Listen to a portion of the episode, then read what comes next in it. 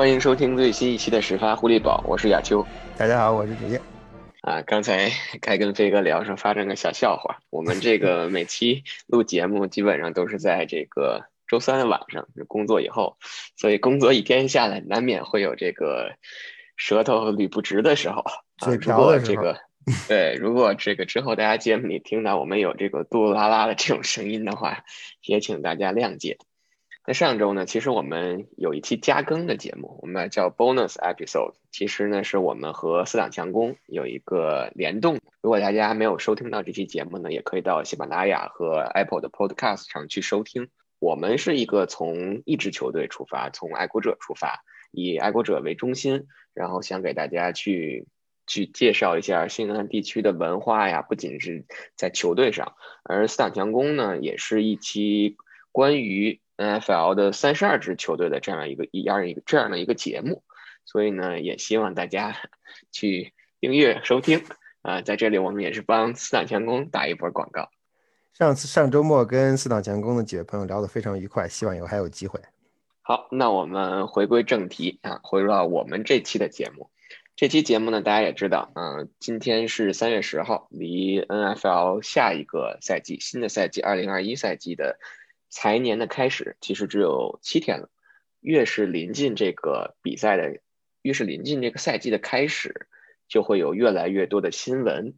爆出来。那这期呢，我们也会有很多啊最新的这种新闻奉献给大家。今天我们时间赶得比较巧，好多新闻在我们录节目之前出来了，所以 N F L 这点对我们比较厚道，我们对此表示感谢。对，像飞哥说的，第一个就是今天早上，美国时间周三的早上。啊，宣布了下赛季的薪金空间确定为了一亿八千两百五十万，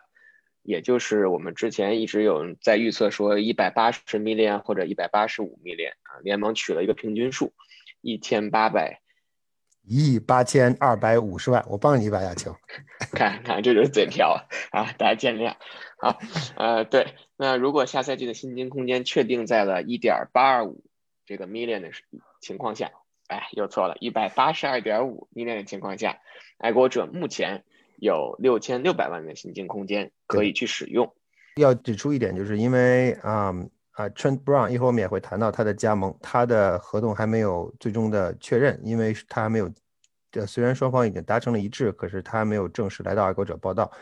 啊，他需要等到下周 League Year 开始之后，NFL 新的财年开始之后，双方才能够正式完成这笔交易。所以到时候当赛季开始的，我们当然我们现在不太清楚 Trent Brown 具体的合同它的金额，它这一千一百万美元是怎么分布的啊？但是无论怎样，他的到来肯定会用掉一部分爱国者的爱国者的薪金空间。所以下在当下下周新财年开始的时候，爱国者的薪资空间肯定会比六千六百万美元少。既然飞哥已经聊到了 Trent Brown，那我们今天就先来聊聊 Trent Brown。可以说这笔签约或者说这笔交易应该是正式宣告了爱国者二零二一这个赛季休赛期的在自由球员市场上的的第一第一笔行动。那其实咱们先来从这个交易的角度来聊聊这笔 Tred Brown 的这笔交易。大家可能都知道，二零一八赛季那个休赛期的时候，当时爱国者是用一个三轮签从四九人队。换来了 Trent Brown 和一个五轮的选秀权，然后呢，在一个赛季结束以后呢，Trent Brown 打出了自己的身价，随即和这个突袭者签下了一份四年，应该是六千五百万还是六千六百万的合同，嗯，应该是 NFL 这个历史上进攻锋线球员最高的这个合同。对，当时在这种情，对，那在这种情况下呢，爱国者因为流失了这个损失了这个 Trent Brown。也换来了，或者说也得到了一个三轮的补偿签。那在这个休赛期，啊，爱国者再次用一个五轮的选秀权和这个突袭者达成了协议，不仅带回了这个 Trent Brown，还获得了一个突袭者下个赛季的七轮的选秀权。所以，其实大家如果单纯从这个交易的这个角度来看，Trent Brown 在这笔交易里，或者说爱国者在这笔交易里是做了一。一笔非常非常划算的生意，亚秋说的对。不仅如此，这个爱国者不仅在交易在选秀权上没有没有吃亏，实际上还占了便宜。同时，Trent Brown 来爱国者，实际上我们都知道他重重构了自己的合同，也就是他原来的合同里面还有接近三千万美元的薪水或者报酬没有付，可是他来到爱国者选择了降薪，直接拿到了一千一百万啊合同走人，所以从这一点上来说，对爱国者来说这是一个非常合适的、非常一一笔非常合适的买卖。当然，我们之前在微博里曾经说过关于 Trent Brown 明年的问题。啊，这点有有个地方要澄清，就是啊，由于他主主动缩短了合同，不因为他还有两年，他主动把合同降成了一年，这样在明年他他在离队的时候，他没有履行完自己全部的合同，在薪资空间在补偿选秀权的计算上，他等于实际上会被归于归类于被球队 release 或者 cut 那一类球员，所以他将无论他跟哪支球队签约，Patriots 都不会在二零二二赛季得到补偿选秀权，这一点需要跟大家澄清。那我就试着从这个 Trent Brown 的角度来试图揣测一下，他为什么就是选择回到这个爱国者。首先，第一点就是 Readers 已经在之前明确表示了要裁掉这个 Trent Brown，因为 Readers 这个赛季他在休赛期的时候。宣布他可能五个五个首发进攻锋线要裁掉三到四个人，所以在这种情况下，川不让川不让的离队是板上钉钉的事情了。然后大家也知道，如果他被裁掉的话，他就会进到自由球员市场。那在这个缩水就是薪金空间严重缩水的休赛期，川 Brown 如果还想拿到他之前的合同，或者甚至说相对于他之前合同稍微低一点的合同的话。可能性是非常小的，所以他同意这笔交易，重构了自己的合同，来到爱国者，他依然能拿到最高可以拿到一千一百万的这样一个合同。我觉得这个是他的第二点原因。第三点原因就是说，因为他之前在爱国者效力过，而且在爱国者打的二零一八赛季打左接锋的那个赛季打得非常的出色，而且这条进攻锋线其实也没有太多的人员变化。所以他对整个爱国者这条进攻锋线还是非常非常的熟悉的。第四点可能是，嗯，也许有些牵强，但是他只他这次跟爱国者只剩一年的合同，如果他在这个赛季又打出了自己身价，又打出自己的水平的话，他现在年仅只有二十七岁，那么他可以在下个赛季，在下个休赛期又为自己去谋求一份大的合同。所以这几点是我试图从他的角度去揣测他为什么。加盟爱国者，或者说为什么回到爱国者？这个这个问题说的非常对，就是我其实觉得第四点，亚秋刚才你说的第四点，就是这下个赛季可能会拿到大合同这一点，可能是一个主要原因，而不是次要原因。因为因为他的身材，他的能力在那里摆着，他有过出色的表现。他如果这个赛季能够进一步证明他仍然具有这备这样的实力，二十八岁，明年他二十八岁，完全有机会再拿第二个大合同，这是非常非常诱人的。啊，那我想唱几个反调，就对于 Trent Brown 这一条，他回到爱国者，爱国者之所以会想要他，其实更多的是基于对爱国者自己锋线调整的考虑。我们一会儿可以会可以会提，啊，但是同时对另对爱对 Trent Brown 来说，他他自己在推特上表示，我非常愿意回到爱国者，然后如此这般，他表对对新东家或者对老东家表了忠心。但他有一个问题，就是他上次在 Patriots 的时候，他的主教练或者他主管他的教练。是 s k a r a k i a 我们都知道 Patriots 的一个一个功勋老教头，水平非常高，呃，非常受人尊敬，对几乎所有的球员都非常尊敬他，锋线球员更不用说了。但 s k a r a k i a 已经退休了，他在 Scar Scar 老教练 Scar 在去年退的休，所以现在目前锋线教练是两个年轻的年轻的教练，这两个年轻教练能不能管得住他？而且我们考虑到现在锋线现在整条锋线里边，我们。我们实际上，Cannon 还在，Mason 还在。如果 Andrews 回来的话，好在还有个 Andrews。如果 David Andrews 走了不回来，那实际上老将只有 Cannon 和呃，如果 Cannon 是留队的话，是吧？还有 Cannon。我们知道 Mason 肯定会留队，剩下的两个人是是相对来说都是比较年轻的，Isaiah Wayne 和和温努，他们都比较年轻。他们能不能就是不让回来之后，在整个这个锋线里边啊，这个锋线集体里边会起到一个什么样的作用？我觉得挺值得关注，因为。我为什么这么说？除了那一年，除了在 Patriots 拿到 Super Bowl 的那一年 t r e n Brown 表现非常出色之外，他在其他的，在他职业生涯的其他任何年，比如他之前对之前在 San Francisco 效力，和他后来去了去了 Reader 的效力，他实际上表现的都很不好，或者很一不，实际上是他的表现非常很不好。为什么？你从一点从出场时间来看，他在这两个球队效力的出场总时间加在一起，可能和跟 Patriots 打在 Patriots 打那一年的出场时间差不太多。所以，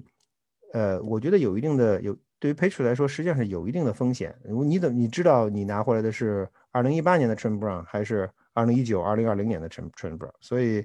呃，在从 Belichick 来说，他肯定愿意冒这个风险。他觉得这个风险是，觉得这个投资是低风险高回报，虽然有风险，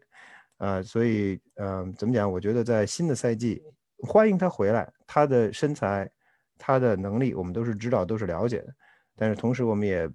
也保持谨慎的乐观，希望他能有良好的发挥吧。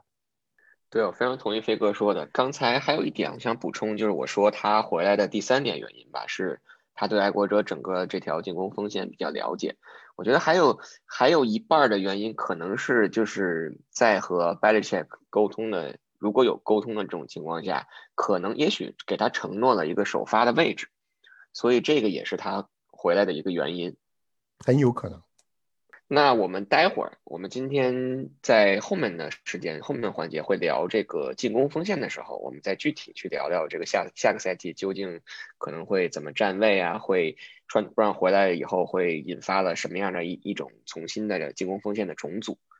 那除了这个穿 Brown，今天其实还有联盟很给面子。应该是昨天和今天，联盟还给我们了出了两个官方的消息。第一个消息就是昨天，昨天下午四点，美东时间周二下午四点，是各支球队给自己的球员打 tag 的截止时间。那这个赛季，呃，截止到昨天下午四点，整个 N F N F L 三十二支球队，一共有十支球队使用了自己的 tag。其中呢，呃，达拉斯牛仔给自己的这个四分卫 Duck 使用了一个排他性特权的标签，在之前几期节目里我们也给大家讲过了。然后随即呢，就和 Duck 签下了一份四年一点六亿的这样一个合同。剩下的九支球队都是分别和自己的球员签，呃，打了一个非排他性的这个这个球员标签。其中最值得我们关注的就是熊队和海盗。分别给他们的外接手这个 Allen Robinson 和 Chris Godwin 打了这个 tag，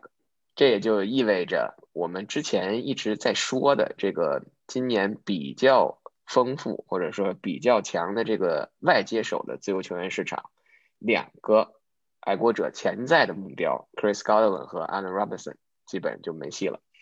但是呢，通过看这十个 tag，我们也可以发现，首先。最相最跟爱国者息息相关的，那就是爱国者并没有用自己的 tag 去给连续第二年给 Tony 打 tag，这个是我们之前也分析过的，符合我们的预期。另外有两个人值得一提，那就是底特律雄狮并没有 tag 他们的外接手 Kenny Galladay，而洛杉矶闪电 Charger Chargers 也没有用 tag 去去 tag 他们的金端锋 Hunter Henry，这两个人。飞哥觉得是不是爱国者现在可以去动手，去到自由球员市自由球员市场上去努努力了？对，亚秋，我我同意这个观点。我觉得对于 Patriot 来说，手里拿着这么多钱，你是不抢是没有道理的啊。但是能不能抢到是另外一回事。你可能能够出比别人更高的价钱，但这里这些球员会不会来？呃，我们知道 Hunter 曾经说过一句话，他。Hunter 曾经说过一个，就是他他要去一个，他希望他的下家是有一个比较有有良好四分卫的球队。那我们仔细看看，照照镜子，好像说的不是 Patriots 自己，可能说的是其他的 NFL 球队。啊，但是我觉得 Hunter 进入自由市场之后，有一个什么样的潜在的优势呢？就是他进入自由市场了，也就是说你在 Titan 的这个池子里的鱼一下子变多了。我们在上期节目里边已经说过了。就是现在我们看到这个 Titan 的池子里边，至少有至少有 Cook，然后有有 Rudolph，你现在又放进了一尾叫 Hunter 的鱼，那一下子这个池子里鱼就多了。对于想要 Titan 的球队来说，那你自然想要 Titan 的球队，同时自己又有不错的 Quarterback 的球队，那这些球队是你首选目标自然是 Hunter，他们就会去追逐这条鱼。那对于 Patriots 而言，可能。去追逐另外两尾鱼的竞争压力就会小了同小了很多。同时从球员的角度上考虑，那两名球员，当如果你当如果你的竞争对手没有 Hunter，就是你们彼此之间竞争的话，你可能你的选择空间会更大一些。当现在有一个 top option 出现的时候，其他 NFL 球队可能会对他更感兴趣。那对于你来说，你就变成了二类的，就是第二档次的球员。那可能对对对 Cook 对 Jared Cook 跟 Kyle Rudolph 来说，他们他们可能如果之前他不准备考虑 Patriots，或者他对 Patriots 没有那么大兴趣的话，他现在可能不由得。会考虑，至少会至少会思考一下 Patriots 这个 option 到底到底会怎么样。我倒是觉得 Kenny Galladay 不好说啊，不好预测。我倒是个人挺倾向于这个 Patriots 会把 Hunter Henry 弄来的，因为一方面我感觉这个小鸡教练对他对 Hunter Henry 的喜爱，或者说对他应该是垂涎已久，因为每次和这个 Chargers 打完比赛以后，这个赛后，尤其是这个赛季。你看那个 Belichick 还特意，不知道大家当有没有注意到那个图啊？我还特意找了一张小吉教练和这个亨特·亨瑞去深谈的这个这个图这个照片所以我觉得他可能如果价钱还是那句话吧，价钱合理的话，我觉得还是是一个非常合适的一个一个人选。呃，我想再说两句哈，Galladay，哎呀，求 Galladay 这个他其实对于 Patriot 来说也是一个很诱人的选择，但是目前我觉得。最大的，呃，最大的问题，最大的变数，实际上还是出在 Patriots 的，就是进攻组的方向上，方向跟路线上。你下个赛季到底是打什么样的比赛？你是不是一个？你是你到底会不会是一个以传球为主的球队，还是你还是会像过去两三年一样打地面进攻为主的球队？这完，这完全，这这这有很，这会在很大程度上决定，包括 g o l l a d 在内的 receiver。是否会加盟 Patriots？因为对于 Titan 来说，实际上在 Running Game 里面，Titan 的作用也仍然非常明显，你能出镜率非常高，然后有的时候你的传球也会非常有针对性。可是对于一个 Receiver 来说，呃，如果你是以你是以冲球为主的球队，那他在你这个队里的价值和作用和在场上的表现，还有对他今后的发展，都会一个很都会是很大的限制。所以我觉得 Patriots 在啊，当然你你的方向。很大程度上取决于你下一个 quarterback 是谁。如果你仍然会把 Cam Newton 弄过来，那那很多人可能恐怕都会认为 Patriots 会延续上个赛季的打法。如果你找一个以传球为主的呃为主的四分卫，那可能结果大家的结论，至少大家的呃大家的预期会变得不一样。好，那我们刚才说完这个 tag 扯得有点远，从 tag 引到了这个 Kenny Galladay 和 Hunter Henry。那我们现在回归正题，就是我们刚才聊到的。今天其实还有一个新闻，就是联盟 NFL 联盟今天公布了2021赛季选秀的时候三十六个 compensatory pick。那很出人意料的是，爱国者只拿到了两个 comp compensatory pick，一个是三轮的第九十六顺位，所以应该是在三轮呃补偿选秀权里排在最高的。另外一个顺位呢，应该是总共所有补偿选秀权里排在最高。对，这是所有总共三十六个补偿选秀权里最高的顺位的。这是另外一个，这是这是 Tom Brady 留给爱国者队最后的礼物。嗯，说不好他是不是在 计算的时候把它 cancel out，这个我们之后 待会儿会聊。呃，除了这个三轮的补偿选秀权以外呢，还有一个是四轮，四轮第一百三十九顺位。所以，其实这个赛季，这个休赛季，爱国者在这次选秀将会只有两个，非常出人意料的，将会只有两个补偿选秀签位。我们之前说过，嗯，在这啊，我记得是上期吧，我们在谈论补偿选秀权的，我们曾经说过，NFL 的这个补偿选秀权的计算是一个，就是一张就是一张高考试卷，你你你根本不知道，至少对于我来说啊，我看这个卷子这题我就不会想，不会选怎么办？你就选 C 好了。对于 Patriots 的这个，对于对于 NFL 各队来说，实际上也一样。你会尽可能的考虑把所有因素考虑进去，可是当你真到真到最终出结果的时候，你也不知道 NFL 会给你几个选秀权。你比如说像像今年 Patriots 只拿到两个选秀权，这实际上非常非常出乎我们意料。对，这点确实很奇怪。就是按理说，去年 Patriots 流失的这个球员，嗯，从我们光去。Tom Brady，然后 Jamie Collins，包括去到海豚的 Ted Karras，然后 k e n n e l Vanoy，然后再到 Elandon Roberts，包括还有这个 Nate Abner，就是现在我具体去数一下，可能不全，已经有六到七个自由球员了。然后其实真正爱国者签约的自由球员，我们可以提到的啊，包括 Demir Bird，包括 Adrian Phillips，还有一个从海盗签过来，但是一个赛季都高挂免战牌的这个 Bo Allen，然后甚至包括这个 Cam Newton。然后飞哥有没有去研究过一下，为什么在这种情况下，爱国者只拿到两个补偿选秀签？这这个从从学生时代带下来的好习惯，就是考试之前赶紧拿本书临时抱佛脚。所以今天在看了 NFL 的这个通知之后，我们觉得一头雾水，没有想到说为什么爱国者只有两个补偿选秀权。我觉得当时这这一直以来，我们都认为会有一个第三轮，因为 Tom Brady 肯定会是一个第三轮补偿选秀权。然后我们知道 Calvin Noy 应该会是一个第四轮，剩下的 Jimmy Collins 这些人加加杂七杂八加在一起，如果不是第四轮，也会是第五轮或者第六轮。因为 patriot 在过去这一年实际上基本没有签 Free Agent，可是结果会非常出人意料。后来我们在录节目之前，赶紧翻书，赶紧赶紧赶紧 Google，赶紧研究了一下，结果发现，其实我觉得跟我们一样迷里啊稀里马虎糊里糊涂的人不在少数。最终我们得出了几个结论，什么结论呢？就是第一，呃，因为 Cam Newton 不算，我们是之前知道的，因为他是在他签约的时间太晚了，他已经属于这个被淘宝的人，是不会算，不会计入就补偿选秀权，呃，但是其他的，比如比如说 Damian Bird，为什么他会算？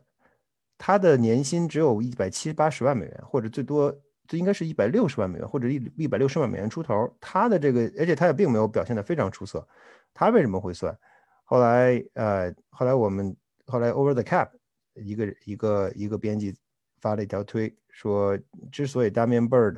算了，是因为 Damian Bird 的合同里面有一笔三十万的奖金，他最终拿到了，所以一下子就把他的合同金额放不到，就是上升到了一百九十万美元，就是他去年的收入到了一百九十万，就将将够了这条线。OK，那我们就算了 Damian Bird。现在的问题又回到另外一边，就是为什么 Elandon Roberts？和我们刚才也就说过的啊，Abner 为什么不算？后来实实话实说，到到现在或者可能也不会有人知道他们为什么不算。但是大体上，通过 ESPN 的 ESPN 的 Mike Rice 的解释是，他们有可能的出场时间不够。但是什么时候什么出场时间多，他们到底出了多少打多少场比赛是够的，呃，才能让他们达到这个标准？说实话，没有人清楚，因为 NFL 的这个我们我们之前说过，这个计算方式是保密的，而且你大家可以猜，你可能猜个八九不离十。可是你永远只能猜到猜到八，猜到十之八九，你永远猜不到那个十。我们现在今天困扰我们的就是八和九和八九和十中间的这个这个空档，呃，所以归根结底就是 Patriots Patriots 拿到了五个，呃，丢了五个 free agent，同时签了三个，但是尽管金额上差距很大，但是因为你有五对三这么一个差距，最终没有办法啊，NFL。NFL 有另外一个硬性规定，就是你的你给你的选秀权不不能超过你丢掉你丢掉的 free agent 和你签掉的 free agent 中间的这个差额。所以对于 Patriot 来说，这个赛季最多拿到两个补偿选秀权。呃，然后再又因又由于那些我们目前实在是搞不清楚的这些规则，所以最终 Patriots 没有拿到第三个。最终结果就是我们有一个 Patriots 有一个第三轮的补偿选秀权，然后再加上一个第四轮的补偿选秀权。对，好啊，我给大家总结一下。简单来说，这个不是每一个自由球员都可以算作这个 comp compensatory 的自由球员，简称 CFA。在 NFL 某种特殊奇怪，然后 Pandora Box 里的这种这种算法下，爱国者走了五个 CFA，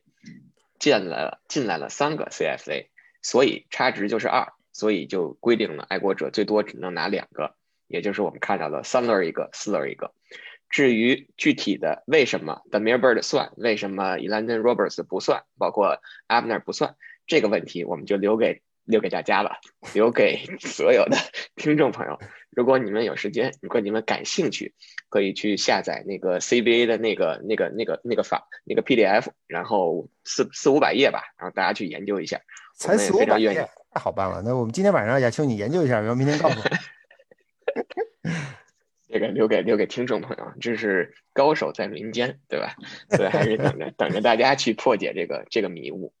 是因为这个，哎，这对对这个补偿选秀权的计算，一直以来大家都颇有微词。因为你，因为它也还有一个大前提是，总共只有三十二个补偿选秀权，所以给谁多一个，给谁少一个，给谁不给谁，到底怎么算？嗯，始终没有办法完全猜透，所以这也是这也是一个没有办法的事情吧。好，那我们今天这个聊新闻的环节基本上就到这里了。就像我们刚才说的，随着这个赛季啊，随着自由球员市场打开，越来越多的新闻会涌现出来。那我们之后的几期可能会在自由球员这块下更多的功夫。那下下一个话题呢，我们今天想聊聊，尽管我们之前聊过很多次了，就是爱国者下个赛季大脑是谁，进攻的核心是谁，但是马上自由球员市场打开了以后，这个问题可以说是迫在眉睫。那我们今天并不是想去说爱国者应该签来谁，或者应该去选谁，我们更多的是想让飞哥从大面上，从从这个宏观上去聊一聊爱国者下个赛季这个四分卫究竟应该是怎么样一个计划。我们从宏观上讲一下这个问题啊，这一下子觉得高大上了起来，但实际上不是，实际上我们就是想一下，我们想大概分析一下目前爱国者。他有什么样的办法？实际上是没有办法的办法，因为，呃，我们显然知道他他中意的几名球员都已经都已经有主了，比如说，比如我们之前讲过的 Stafford，呃，现在对于 Patriots 而言，我们有我四分卫，现在我们都很清楚他没有四分卫，呃，而且我们都知道他必须要有四分卫，所以四分卫的问题怎么解决，是我们都想知道的问题。从总体上来梳理一下，大概它有几种方式。这是这这不是什么秘密，其实大家可能也都能想出来。第一种方式就是在从现在开始到未来啊，到选秀之前，Patriots 通过交易或者通过签约 Free Agent，然后再进行交易，种种方式找来一名有经验的 Quarterback，然后让这名 Quarterback 做主力。这些球员目前我们之前已经说过，有不少不少呃不少选择仍然是可以接受的。包括是包括最近刚刚被 release 的一些 quarterback，比如说 Alex Smith，啊，这是一个这是一种方式，这可能是最简单的方式。你直接从从这个 free agent list 里面找一个人或者两个人签过来，然后因为你有足够的薪资空间，你可以把你把他的 cap hit 探到若干年，然后试试看效果行不行。然后在在这种情况下，那你在选秀的时候，你的首轮签你就可以用来选你最需要的。位置球员就是或者是我们所谓的叫 skill players，或者你也可以选 trench player，比如我们知道爱国者冲传现在不行，你可以通过首轮圈去选选一个 lemon，这也是一种思维方式。然后在在选秀的过程当中，在第三轮、第四轮选一个 backup quarterback，让他跟跟 stadium 竞争一下，到底谁是谁是真正的在在新赛季进入大名单，这是一种方式，一种思路。选择一名从自由市场里面选择一名球员，然后给他配一个选秀。在在选秀的过程里边，就是在啊，怎么讲，在三四轮秀来来最后完成爱国者本赛季的四分卫搭配，呃，这是这是这是一个方式，当然是不是最优的方式。再一个方式是什么？再一个方式是通过交易。我们刚才说过，Trent Brown 加入 Patriots，他加入 Patriots 之后，不仅仅是给锋线带来了一定的。稳固的因素在里边，因为我们知道，呃，David Andrews 跟 Joe t o o n e y 现在都是自由球员，Joe t o o n e y 肯定是走了，不用不不用，大家基本上不用再考虑他会回来的问题，他肯定是走。David Andrews 可能会回来，我们希望他会回来。但就算 Andrews 回来，实际上你锋线，卖国者锋线也面临一个人员调整的问题，谁打右前，谁打右截锋，谁打左护锋，谁打左截锋，这些因素这些因素都要再考虑，啊。之所以说锋线的问题，就是当你当你把当爱国者自己内部把锋线的问题理清理顺之后，那就意味着有人要走了。谁会走不知道。比如说你的右接锋 Cannon 是不是可以考虑把它 dump 掉？或者比如说 Isaiah Wynn 是不是可以考虑把它处理掉？当这些球员 become well，当这些球员可以被处理掉的时候，或者可以被送到其他球队的时候，他们就可以变成交易的筹码。呃，爱国者目前的目前的办法是，就是你很难通过交易。直接交易来四分卫，你说我拿一个拿一个截锋换你一个四分卫，这是不可能出现的事情。但是你可以做到的事情是用你的截锋换一个选秀权，换一个高顺位的选秀权或者相对高顺位的选秀权，然后绑在一起，加上你自己的首轮签和其他球队交换他们现有的四分卫。比如说 San Francisco，如果 San Francisco 想想最终离开 Jimmy Garoppolo 而往上走一步的话，那你需要呢？那 San Francisco 目前他现在自己的能力是，就他自己的选秀权是不够的。可如果 Patriots 我送两个选秀权过去，未必是两个第一轮，你可以送一个第一轮，送一个第三轮，拿回一个第四轮。在这样一个调控的，就是调整的状态下，San Francisco 可能就有足够的，在在在选秀的过程中，他可能有足够的呃筹码往上交易，去选择他希望的、他想要的啊四分卫，这也是另外一个可行的因素啊。第三个因第三个方式呢，我们之前说过，就是对于 Patriots 而言，你单纯的靠选秀，如果你单纯的靠选秀，就意味着刚才我们说的都不算了。你的自己的十五轮选秀权要被用来抓四分卫，但是我们现在都知道，目前来看，你的十五轮秀、十五轮的这个位置，你可能抓不到什么人，到你这儿的人你也可能未必会喜欢，未必是你中意的。所以同理，你可能要需要用其他的筹码，从其他的球队换来选秀权，然后再争取再争取往上往上向上交易。这一步其实是非常难的，因为第一，呃，你。你想要四分卫，大家是知道的。你只要把这个口子一开，你只要把这个姿态一做，马上其他球会就知道你到底你的你的目的是什么，或者你想做的是什么。那那你要你要交的价钱，你要出的价钱就不是就不是就可能不是市场价，而是你要你要 overpay，你要出更多的价钱才人家才会卖给你，因为你你已经到了这样一个状态。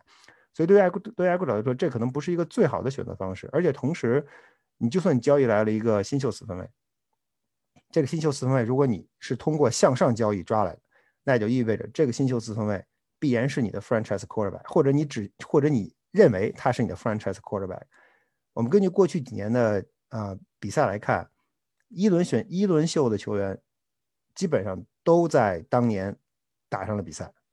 或者说必须被逼着打上了比赛，已经没有空间可以像当年马 homes 一样，第一年基本上你歇一年，第二年再打。已经没有这样。我们现在很多人认为 college 的 system 跟跟 profitable 的 system 已经越来越像，尤其根据在而且在在 NFL 对四分卫的表四分卫的保护越来越啊越来越完完备的情况下，呃，年轻四分卫完全有理由或者有能力在新在在 profitable 打上主力，第一年就在打上主力。所以 Patriots 到底是不是做好了这样的准备？说我向上交易拿到一个四分卫抓来就打主力？这其实也是一个问号，所以我认为这不是一个最优的选择。当然，还有最后一条，就是我们不希望看的，至少我个人不希望看到，就是 Cam Newton 回来。呃，Cam Newton 回来，如果要是亚秋上次好像说是三百万美元，啊，但是他如果对三百万，但是他如果回来打主力的话，你是不可能只给他三百万美元，你肯定还是要给他更多的钱。啊，他如果 Cam Newton 回来的话，嗯，也就意味着 Patriots 要延续上个赛季的打法。我一直认为，我觉得 Cam Newton 的问题不在于休赛期，不在于没有季前赛，不在于这个，不在于那个，不在于 COVID，什么都不管。Cam Newton 的问题在于他目前的，呃，对橄榄球的理解，他可他的他的身体跟大脑可能都跟不上橄榄，跟不上比赛的节奏，或者也许他的大脑跟不上他的身体的节奏，或者也许他的大脑跟他身体经常在比赛中断片这是他最大的问题。他能不能解决这个问题？也许能，但他要是不能呢？我们怎么办？我们不能把2020、2021赛季。像二零二赛二零二零赛季一样，啊，有交给他，让他让他随意挥霍。所以，呃，这个可能这个是对爱国者来说是一个是一个下策。你把 Cam Newton 叫回来，然后同时跟刚才说的一样，就是用三四轮选一个小四分卫，然后跟他搭班打二零二一赛季的比赛，同时用你的十五轮选秀权去抓一个靠谱的 skill player 或者一个 trench player，就是补补充你自己目前的。目前的队内的阵容，所以这几这几条基本上是爱国者目前的思路。我们其实，呃，我个人认为他们仍然会在选秀开始之前基本解决四分卫的问题。所以我认为他会通过交易，呃，选来一名四分卫。这名四分卫也许不是 superstar，不是那种耀眼的明星，呃，但是至少应该是一名我们所谓叫 serviceable quarterback。这名球员来了之后，可以带着你的球队去打比赛。他可能没法去争 Super Bowl。可是至少不会像上个赛季一样，让我们在电视前或者在媒体箱里或者在看台上看着 Patriots 在场上进攻组这个便秘，打不出比赛，打不出这每一个传球都那么都那么纠结。至少不应该让我们再有这样类似的观赛体验。对，刚才飞哥聊到两点，我觉得突然引发我的这个想法。一点就是聊到这个，如果交易跟私有人交易去弄这个 Jimmy G 的话，嗯，他的那个 Trent Williams 是自由球员，所以也许他需要在这个休赛期，在不能把这个 Trent Williams 签回来的情况下，补充他的进攻锋线。如果在这种情况下，我们可以在我们相对富裕的这个。进攻锋线的这个球员上给出一个，然后再加上十五轮的选秀权，首轮十五十五十五顺位有可能，但是人家也不愿意跟咱谈。就很多时候这个东西就是你你越想要，你太早的暴露了你的目标的话，别人确实就是会狮子大开口。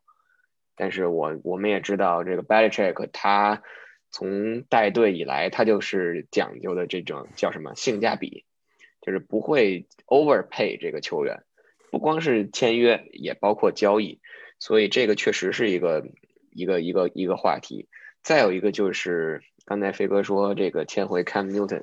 如果要真签回 Cam Newton 的话，如果是签回他打首发的话，那咱们也就不用想什么 Kenny Golladay，也不用想 Hunter Henry 了。你把他们放到这儿也没有什么太大的意义，我们也都看见。所以整个的这个 QB 的这个 plan，或者说下赛季 QB 的问题。我同意飞哥说的，最重要一点就是越早解决越好，不要等到到选秀的时候再去解决。那个时候自由球员市场都空了，你你再选来什么样的球员，你再往上交易，再选来 Mark Jones 啊，或者你再往上交易 Zach Wilson，包括这个再夸张点说 Justin Fields，都不一定能解决你的这个你在四分位这个问题上的这个这个需要。那我们今天呢，最后一个话题就像上周一样，上周我们聊了聊这个爱国者防守组，现在有有合同在身的球员，顺便讲了一下防守组的这个球员的深度。那我们今天就来聊一聊进攻组。进攻组目前来看，相比于防守组，嗯，一共是有二十九名球员有合同在身。当然，这二十九个人里面也包括一些 practice squad，就是陪练阵容的球员。那我们就根据位置来一一的过一遍。首先就是四分卫了。四分卫其实我一直以为只有一个球一个一名球员有合同在身，就是 Jared Stidham，就是我们所谓四 D。但是其实还有名球员叫 Jacob，Jacob 也有合同。他是爱国者在今年年初的时候，在一月二号的时候签的一个叫 Future Contract，但是这个球员我们就可以忽略不计了。所以其实，在对，其实所以在现有的这个四分位的。这个位置上只有 Jared Stidham 一名球员有合同在身。那跑位的位置上，应该说是整个进攻组，我认为最不需要去担心的。从实力到深度，我们现在有合同在身的有 Sonny Michel，有 Damian Harris，还包括有 JJ Taylor，还有马这个赛季要回来的 Brandon Bolden 这四名球员。所以从这个角度来讲，我觉得可能唯一。去改善或者去补强的，那就是把 James White 签回来，这个我觉得就是最高效、最有效的补强了。对，我觉得跑位是爱国者目前嗯最稳定的一个一个一个 group，嗯，因为今年我我可以预见，我觉得 Patriots 在手握这么多选秀权，他可能还会再抓一个到两个跑位，因为在 Belichick 看来，跑位是消耗品，因为他不是那种呃不是那种长期长期愿意持有或者怎么样。所以，呃，Sony Michelle 还可以用，Damian 啊，Damian Harris 从明年从今年来看，他应该是明年的主力，啊，就算外的不回来，我觉得 Burkhead 可能还是会回来的。我自我我的感觉是他应该还是会回来的。然后再加上一个到两个的年轻新秀，所以对于 Patriots 的明年的跑位阵容是基本上没有什么可以担心的，除非出现重大伤病，啊，而且同时 Sony Michel 可能也是一个潜在的被交易的对象。因为他毕竟还是，毕竟曾经是首轮签，而且具有还具有一定的还具有一定的价值，所以在跑位上，爱国者的人员储备是非常非常充分。呃，我不认为，我不觉得 Patriots 在跑位上有什么可以值得担心的。而且就是就算是，还是那句话，就算是呃 James White 走了，希望他不会走，但是这个实在是不好说。这我们都知道他想他想去哪，他去的那个队也是非常需要跑，也需要他这个类型的跑位啊，所以。就算他他离队，Patriots 剩下的脚位也足够撑过明年明明年这个赛季，至至少对明年这个赛季来说应该是足够。其实 James White 这个不好说，因为刚才我突然还想到一点，就是大家也知道，这个赛季中的时候，就是非常不幸嘛，这个 James White 的的爸爸在那个车祸当中去世了，然后他妈妈呢也是当时也是这个情况比较严重，他们他的家在 Florida，所以也不排除说他在下个赛季离自己的妈妈近一点，对吧？这种可能性。所以我觉得 James White 这个点我们就五十五十吧，画一个问号。但我刚才确实忘了说这个 Burkhead，因为确实于情于理，你可以一个底薪签回这个 Burkhead，确实是一个不错的选择。是的。那说完说完这个跑位，说权位，权位，爱国者其实一直以来是非常喜欢用权位的，可能在其他的球队不太重视这个权位，但是我们现有的这个板凳上或者现有的这个阵容里。去年从包装工签来的那个 Dan Vitale，今年应该会回来。但是他回来了以后，他虽然有合同在身，但是爱国者留不留他，这是一个问题。再有一个就是上个赛季一直打首发权位这个 Jacob Johnson，这个德国大锤，他是这个飞哥之前讲过，他是这个 NFL 这个叫 International Program 的国际国际球员这个这个项目里的。所以从这个角度来讲，他我觉得他回来应该是可能性是非常大的。Jacob Johnson 上个赛季打的实际上他的身体其实不错，但是他在他在开路上感觉总是怎么讲？就他他如果要是看准了，效果还是不错的。但他有的时候会，呃，我个人感觉他的他的发挥一般，他或者说他仍然有提高的空间，嗯。现在在在权位这个位置上，实际上对于 Patriots 而言，或者其实对所有 NFL 球队而言，你可以选择的余地都不是很大。所以，我们看吧。我我我对我对 Jacob Johnson 没有特别高的期望。但是如果 Patriots 没有更好的选择的话，恐怕你也如期明年，如果你还要以地面进攻为主的话，或者是以呃或者比较依赖地面进攻的话，Jacob Johnson 显然还是一个不错的选择。之前之前跟飞哥聊过，就是这里可以，咱们之后如果有机会的话，聊一个球员，就是今年的 Senior 报上，我好像已经跟飞哥说过两三次了，有一个叫 Ben Mason 的球员，嗯，密西根的，两百五十五磅的这个体重，然后打的是全位，开路非常的非常的狠，所以我觉得之后我们如果有机会去聊一聊，看看这个球员，看看是不是又是一个落选的 undrafted 的 rookie。嗯，那好，说完这个权位，说外接手吧。外接手现在有合同在身的，啊，Edelman，但是 Edelman 目前从之前的新闻来说，他的这个膝伤可能对他的影响还是挺大的。是的，嗯，Nkl Harry，Harry 今天出了一个新闻，说 Patriots 有在想把他交易出去，也有好多球队展示了对 Harry 的兴趣。我觉得这个我是双手赞同的。我我我我虽然赞同，但是我要打一个问号。这个想想接他的球队是有多缺心眼儿？这也许就像买股票一样，你总是要你你要抄底的话，你总是等着股等这这只股票到了最低点然后再去抄吧，你不能等到它高值抄。所以我不这也有也存在这方面的可能性。但是从上个赛季来看，Harry 在爱国者队内队内的位置其实非常尴尬。他他的我们 Patriots 之所以选他。主要看重的是他接球的能力。我们知道他他的速度一般，这是这是这是在选秀前就已经知道的。但之所以选中他，是希望是想是看中了他在就所谓的 contested catch 的这个这个能力，就是在跟对手的纠结当中或者纠缠当中，他能够战胜对手摘下球来。但是我觉得可能 Patriots 忽略了一点，就是他虽然能这么做，但是毕竟他当时的对手主要都是 college football player，你到了。到了 NFL 里边，可能你的对手的层次就上了一个上了一个新的高度，所以这可能是也许是 Harry 目前还没有完全适应的一个原因。我之前曾经有人提过，就是呃，Harry 可以考虑位置内移，就他不再去外侧打所谓的这个 X receiver，你可以比如他内切到 slot，甚至打类似近端锋的那种位置，因为他的身材其实足够啊，但是。不知道，我们这这只是只是纯粹的说法，因为并没有任何证据显示 Belichick 在做这样的尝试。呃，根据目前的根据目前的这个市场行情，今年尤其又是今年的这个 Free Agency 里边，明显尤其又是呃外接手的大年，所以我觉得，呃，虽然有这样的新闻或者有这样的传言，但我觉得你真正成交的可能性不是很大。啊，对于 Patriots 而言，你现你把你自己的一个一轮秀送出去，现在这个一轮秀能给你换来什么呢？我觉得恐怕给你换来不了什么。与与其这样，你还不如留着他，至少再给他一年的时间。这个去第一年他受伤，OK，然后 Tom Brady 这个呃情绪情情绪起伏比较大。好，我们给你一个给你一个借口。第二年赶上非赶上新冠了，那这算咱倒霉，我也给你一个借口。第三年。没什么借口了，而且你在这个系统里待了两年了，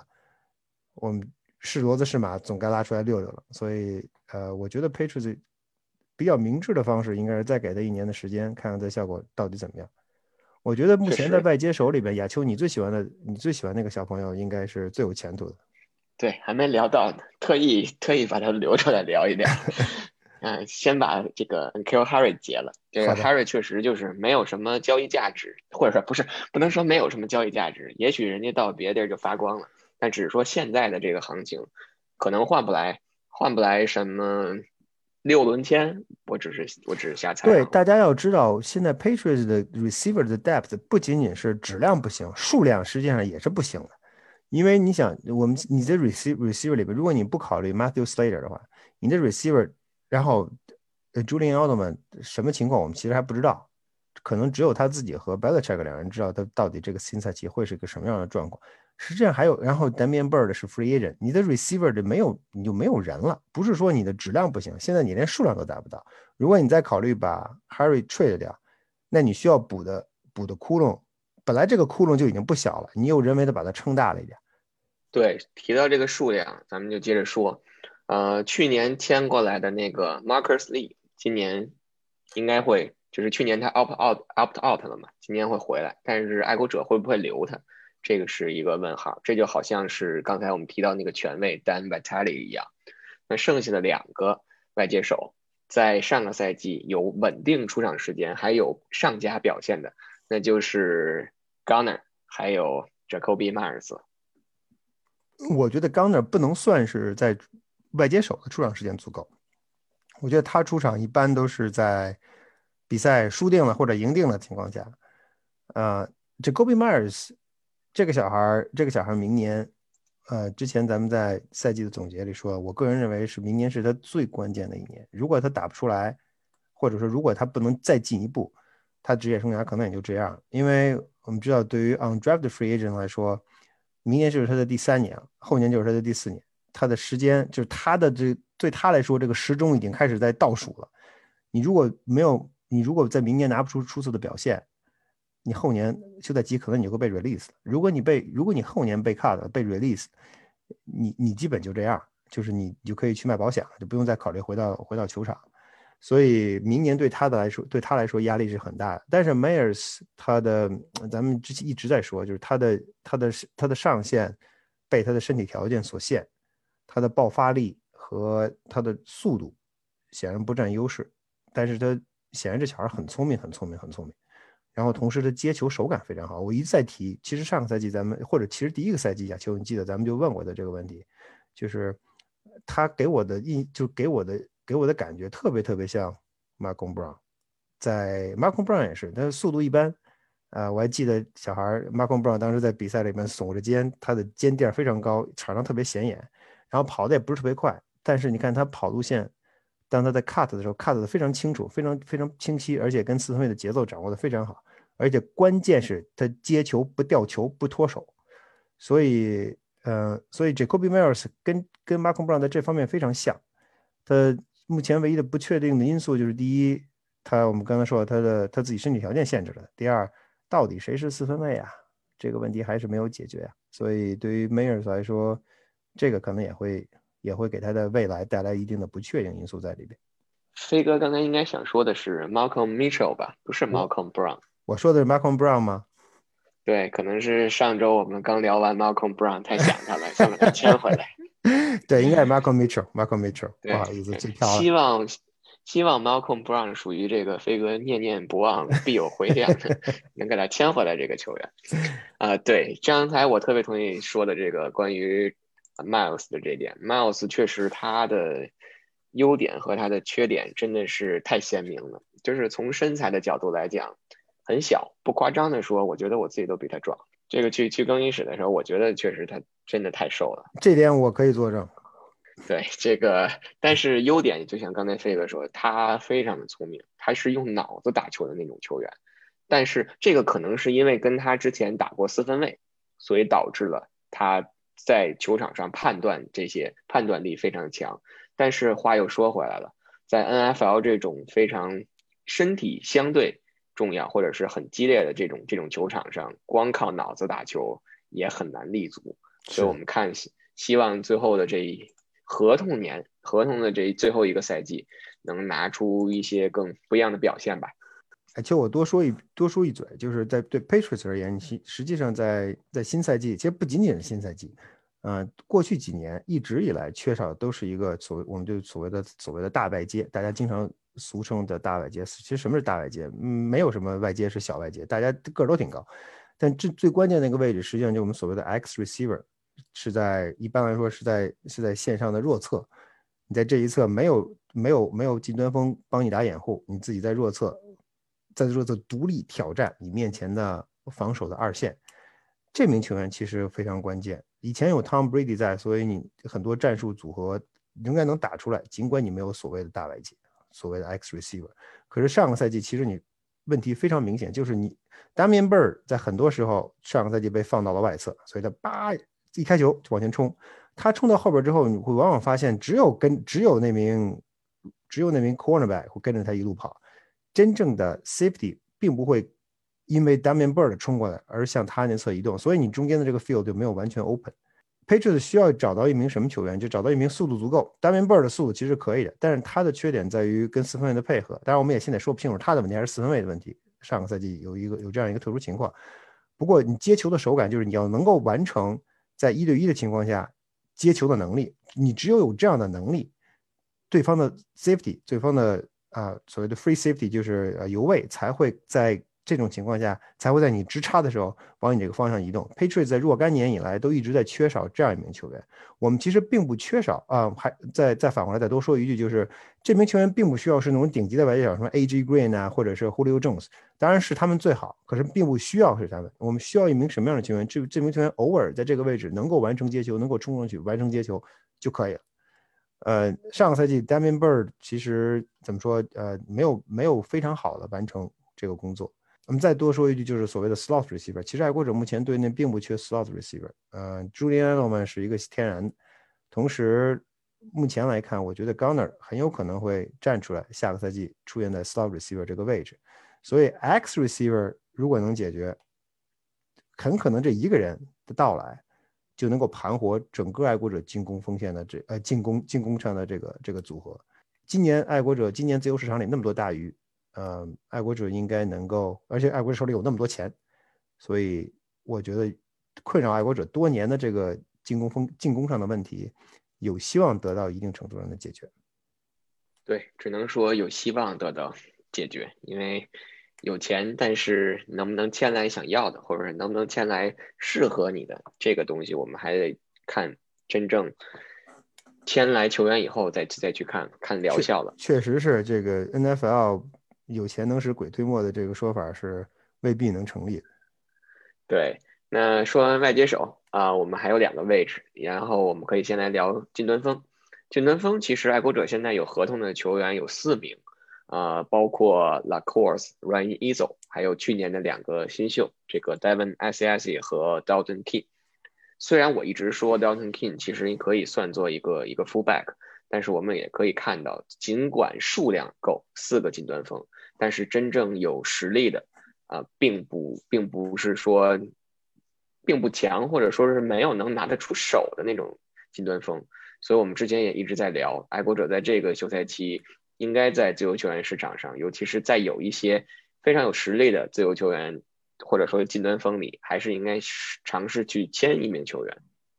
呃，百分之百的这个近端锋这个位置上，完全是应该去签一名球员。而且今年今年近端锋的自由市场的大鱼不少。刚才我们说过了，因为点过这三这三名球员，以后可能还会有更多的人 available，甚至可以通过 trade。呃，Lacoste 在去年不在，可能对 Patriots 造造成了确实造成了一定的影响。